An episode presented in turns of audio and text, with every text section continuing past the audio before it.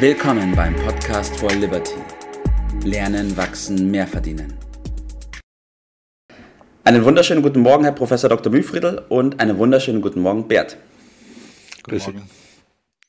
So, wir haben heute ein sehr ernstes Thema. Ähm, und zwar sprechen wir zum einen über die aktuelle Situation in Russland, aber damit verbunden über das System in Russland, das dort vorherrscht. Und ich bin froh, dass wir heute Herrn Professor Dr. Mühlfriedl bei uns dabei haben, der, was das Thema Russland angeht, ja, für mich ein Experte ist, dort auch oft ähm, beim Lehren drüben war ähm, und dann einen sehr, sehr engen Kontakt auch mit der Hochschule pflegt. Und ähm, ja, bevor wir darauf eingehen können, was auch im Titel genannt worden ist, äh, warum dieses System, was in Russland vielleicht da ist, ähm, eher dem Niedergang entgegensieht wie, wie dem Erfolg, sollen wir mal ganz kurz darauf eingehen, was überhaupt das System in Russland ist, Herr Professor Dr. Mühlfriedl. Sehr gerne. Ähm, also wenn wir hier von russischem System reden, dann ähm, meine ich immer die Kombination aus dem politischen und dem wirtschaftlichen System. Es ist nicht in Russland so, wie in vielen Ländern ja, dass sie auf jeden Fall die Billigung der politischen Machthaber brauchen, wenn sie irgendwie in größerem Stil erfolgreich Geschäfte machen wollen. Fangen wir mal mit der Politik an. Ähm, Russland ist ja inzwischen mehr und mehr eine Autokratie. Es gibt seit de facto 2000 einen auf Lebenszeit regierenden Präsidenten, Wladimir Putin. Ohne ihn oder gar gegen ihn und seine Gefolgsleute geht letztlich nichts. Auch im geschäftlichen größeren Stil nicht. Jetzt brauchen Sie also die Unterstützung der Politik und um die zu bekommen, ähm, zählen in der russischen Geschäftskultur Freundschaft, gegenseitige Loyalität und auch das Teilen der gleichen Weltsicht. Also mhm. letztlich die Pravda, die Wahrheit ja, auf die Sicht, die, auf, die, auf die Dinge. Äh, das ist viel wichtiger, als äh, dass sie jetzt die beste Leistung oder den besten Preis bieten. Also es ist ein anderes Wertesystem, äh, auch in der Geschäftskultur. Zum zweiten Bereich der Wirtschaft. Wenn Sie auf die Wirtschaft blicken, fällt auf, dass Russland auch heute noch weitgehend eine Rohstoffökonomie ist. Und zwar nicht nur Öl und Gas, das sind zwar die wichtigsten Teile, aber auch eine Vielzahl anderer Bodenschätze. Kupfer, Diamanten, Gold. Russland hat, ist ein riesiges Land, das größte Land der Welt und hat damit natürlich auch sehr, sehr viele Bodenschätze. Ähm, der größte Teil dieser Wirtschaft äh, ist unter der Kontrolle des Staates. Also zumindest mehrheitlich, äh, wenn man sich die mhm. Aktienanteile anguckt. Und man schätzt, äh, dass ungefähr die Hälfte, also 50 oder sogar mehr, des russischen Staatshaushalts direkt von den Rohstoffeinnahmen abhängt. Deswegen sind die Steuersätze auch relativ niedrig. Ja. Wichtiger sind diese Abgaben auf die Rohstoffeinnahmen. Äh, wenn ich jetzt hier noch Sekundäreffekte einrechne, dann komme ich sehr wahrscheinlich auf einen Anteil, der nochmal deutlich höher liegt. Ja, das gilt äh, genauso für den Exportanteil. Also wenn Sie mhm. die Struktur des Warenkorbes angucken, ist der extremst äh, rohstofflastig. Jetzt habe ich also diese alles überragende Rohstoffbranche und auch damit zusammenhängende Industrien wie jetzt Stahl, Aluminium, Kupferherstellung. Daneben gibt es eigentlich nur ein paar wenige Sektoren, die äh, eine, eine größere Bedeutung haben. Das mhm. ist zum einen mal die Rüstungs- und die Raumfahrtindustrie. Das ist auch die Landwirtschaft mit etwa 5% Wertschöpfungsanteil und zumindest bis vor kurzem auch noch die IT-Industrie. Mhm. Also wenn ich das jetzt alles äh, auf einen Begriff bringen würde, wie man sozusagen das russische Gesellschaftssystem bezeichnen würde, dann würde ich das wohl am ehesten einen rohstoffbasierten autokratischen Monopolkapitalismus nennen. okay. Das scheint mir so okay. zu funktionieren, wie dieses Wort sich anhört, nämlich unmöglich. Ja.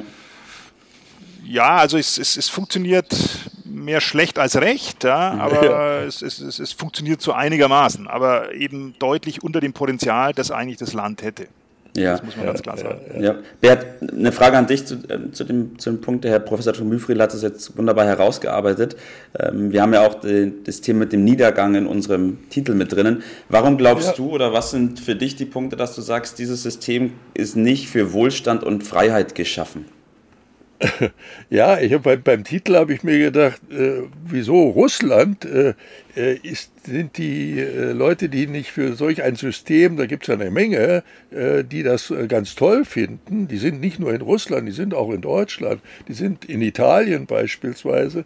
Und wenn vom Niedergang die Rede ist, dann frage ich mich, ob das wirklich dann auf Russland beschränkt ist oder ob nicht dieses System als solches im Niedergang äh, befindlich ist und dass eine Auseinandersetzung stattfindet und vielleicht meine Hoffnung, dass das System, was ich erlebt habe über die letzten Jahrzehnte, nämlich das der sozialen Marktwirtschaft, nämlich nicht der Staat ist alles, was ich daraus gehört habe und bestimmt über alles, sondern äh, vom Markt her wird es bestimmt. Und dass Ludwig Erhard als der Vater der sozialen Marktwirtschaft, der das Buch äh, Wohlstand für alle und das ist die Basis für Frieden äh, und Wohlstand und äh, Prosperität und Russland. Äh, und dieses System ist nach meiner Überzeugung im Niedergang befinden. Und ich hoffe, dass da äh, die Intellektuellen in Deutschland langsam aufwachen und merken, dass wir mhm. im Grunde das viel bessere System schon immer hatten und das sich auch weltweit durchgesetzt hat und allen Versuchungen widerstanden wird, da wieder äh, in diesen Kollektivismus, Sozialismus, Kommunismus und was nicht, Islamismus, das ist ja alles von der gleichen Grundlage äh, geprägt, äh, zurückfallen. Ich bin ein bisschen optimistisch, dass das gelingen wird, denn das ist weltweit immer das Erfolgreiche gewesen und da beruht alles drauf und sehe zuversichtlich in, in die Zukunft, dass wir dort wieder die richtigen Kräfte äh, in den Vordergrund rücken und die Basis für, den, äh, die, für die soziale Marktwirtschaft äh, sind ja, dass da die Gesetze der Natur, die Gesetze der Evolution und die Gesetze der Menschlichkeit zum Ausdruck kommen und die setzen sich am Ende immer, wenn auch manchmal mit Holpern, durch. Das ist, deshalb sind die so überlegen und das muss aber auch mal auf Universitäten etc.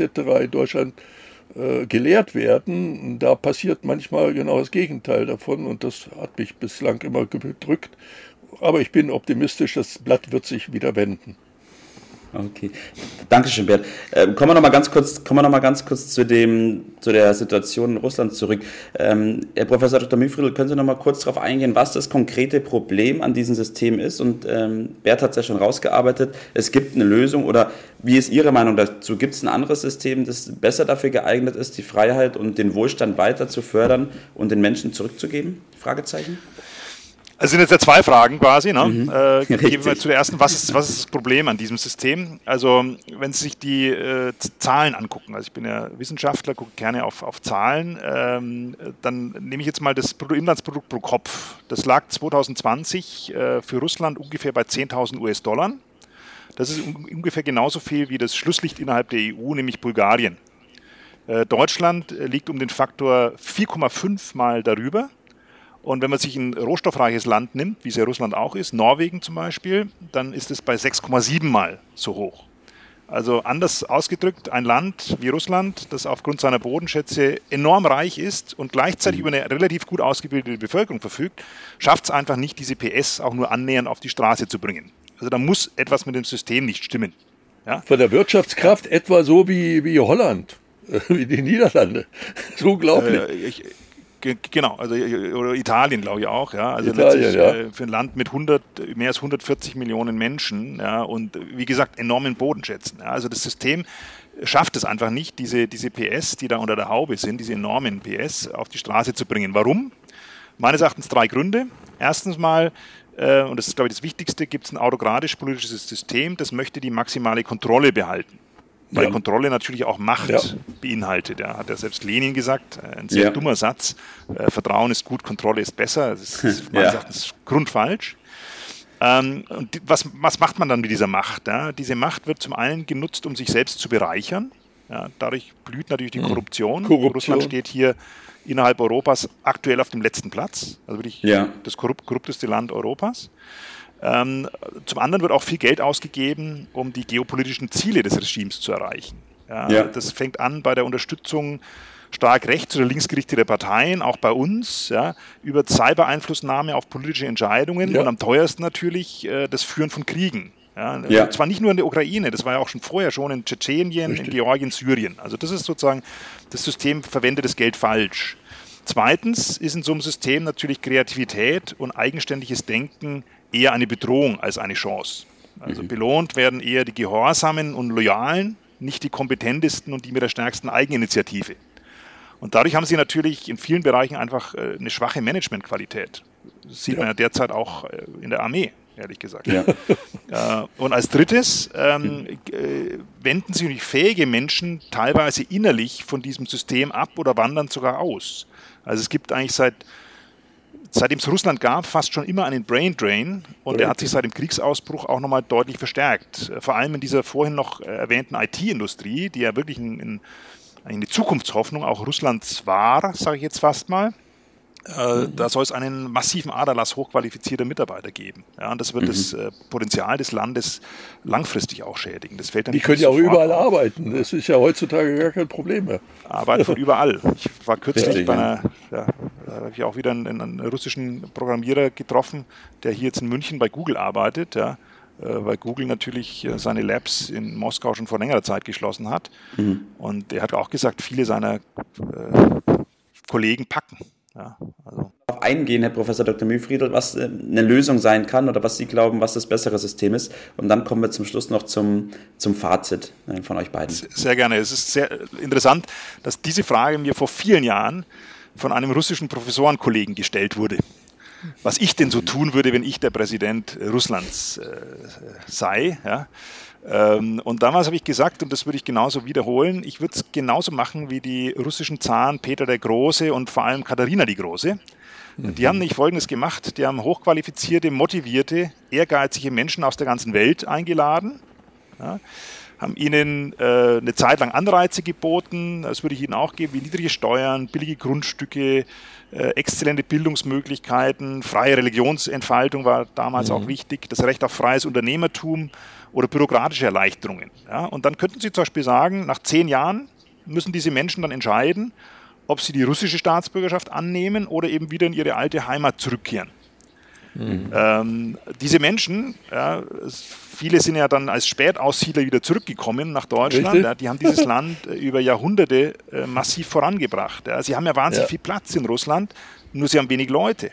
Das Problem dabei ist, wenn sie das wollen, da gebe ich dem Herrn Schadek völlig recht, dann müssen Sie letztlich die Kontrolle aufgeben. Sie müssen. Individuen mehr Entscheidungsmöglichkeiten, Entfaltungsmöglichkeiten geben. Äh, Sie müssen langfristig Vertrauen aufbauen, um solche Menschen anzuziehen. Ja? ja. Äh, dann kommen Sie am Ende zum stärkeren, prosperierenden Gesamtsystem. Aber mhm. dass das passiert, da, da, da, dazu sehe ich beim gegenwärtigen Regime weder den Willen noch auch das Maß an Vertrauen. Äh, das, äh, das dazu notwendig ist. Also ich, ich, sehe leider eher das Gegenteil der Fall. Der, der Zug Russland, wenn man das mal so nennen will, fährt momentan ja. leider ganz klar in Richtung Sowjetunion 2.0. Ja. Mhm. Okay. Gut, Bert, ich nehme das als Hoffnung. zu dem ich, Thema? Mhm. Ich nehme mhm. das als Hoffnung auf, weil das in Deutschland natürlich äh, einige äh, zum Aufwachen bringen könnte, dass wir uns besinnen auf das, was uns stark gemacht hat und weiterhin äh, richtig ist und das als schlechtes Beispiel äh, nehmen und dass wir die Marktwirtschaft als das viel, viel, viel bessere äh, System wieder mehr schätzen, dass wir die Lehrer mal richtig ausbilden. Das ist ein großes Defizit. Die haben ja überhaupt gar keine Ahnung von, von Wirtschaft, dass wir an den Universitäten äh, nicht nur in einigen Bereichen, sondern äh, global Sie haben viele Professorenkollegen, die haben ja für Wirtschaft überhaupt keine Ahnung, die in anderen Fakultäten da tätig sind, aber insgesamt ein anderes Klima kriegen und uns besinnen. Äh, da habe ich äh, Hoffnung, dass das dazu führen wird und erinnere daran, It's all about business, sagt man. Und die Wahlen werden auf diesem Sektor gewonnen. Wenn das die Politiker kapieren und aufs richtige Pferd setzen, dann sehe ich da wieder neue Hoffnung. Okay. Danke, Bert. Äh, Professor Dr. Mühlfriedl, was wollen Sie unseren Hörern noch mit auf den Weg geben? Ja, ich greife ganz, ganz weit zurück in die Geschichte, aber der Satz ist heute aktueller denn je. Äh, Perikles, griechischer Staatsmann, das Geheimnis des Glücks ist die Freiheit. Das Geheimnis der Freiheit aber ist der Mut. Ja. Besser kann man es nicht sagen. Auch nach mehr als 2000 Besser Jahren. kann man es nicht sagen, das stimmt. Ja, Dankeschön, Herr Professor Dr. Mühlfried, dass wir über dieses Thema heute gesprochen haben. Wir werden in der nächsten Zeit noch einige Aufnahmen in dieser Reihe ähm, mit Ihnen machen, freue ich mich schon drauf. Es war also auf jeden Fall mal ein super Start. Danke, Bert, auch für deine Gedanken und ich wünsche Ihnen beiden heute noch einen wunderschönen Tag. Genießen Sie ihn und bis zum nächsten Mal. Ciao. Vielen herzlichen Dank. Danke. Danke. Ciao. Das war's für heute. Vielen Dank, dass du dabei warst, dass du eingeschaltet hast und vergiss nicht, uns einen Kommentar hier zu lassen und unseren Kanal zu abonnieren. In diesem Sinne, bis zum nächsten Mal und dir einen schönen Tag.